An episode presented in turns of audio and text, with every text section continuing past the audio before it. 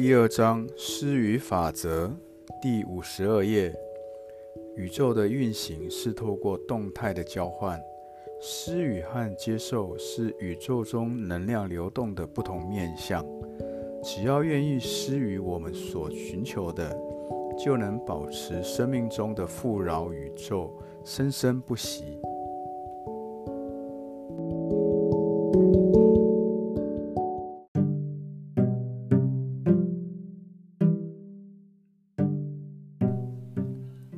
第二章施予法则第五十七页：你给出的越多，得到也越多。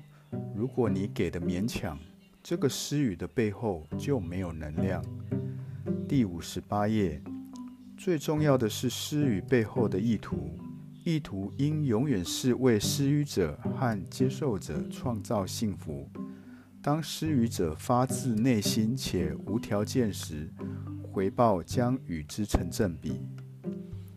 第五十九页，如果你想得到什么，最简单的方式就是帮助他人得到他们想要的东西。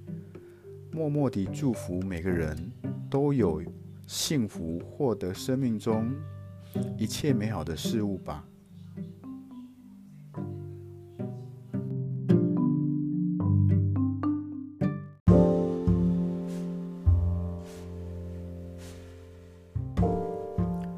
第二章诗与法则第六十页：生命是意识的永恒舞动。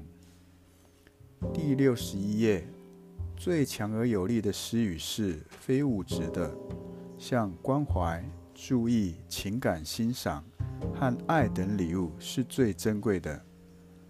当你遇到某人时，你可以默默地为他祝福，希望他幸福、喜悦和欢笑。这种静默的施语是最强而有力的。第六十三页，你必须知道自己是富裕的，而且是与生俱来的。我们之所以天生富裕，是因为大自然支持着我们每一分需要和渴望。第六十四页，不为自己而先为别人寻求，则其他一切将自然的到来。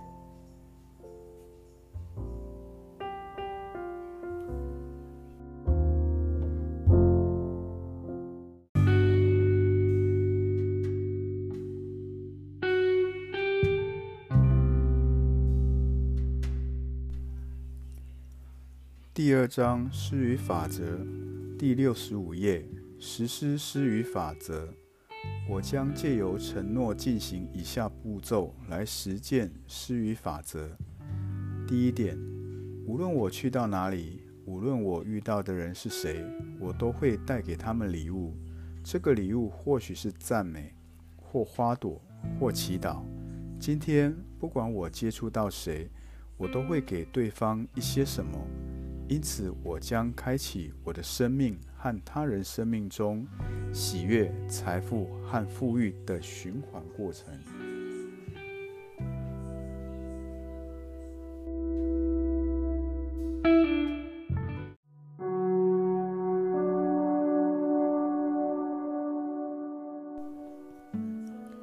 实施施予法则第二点，今天。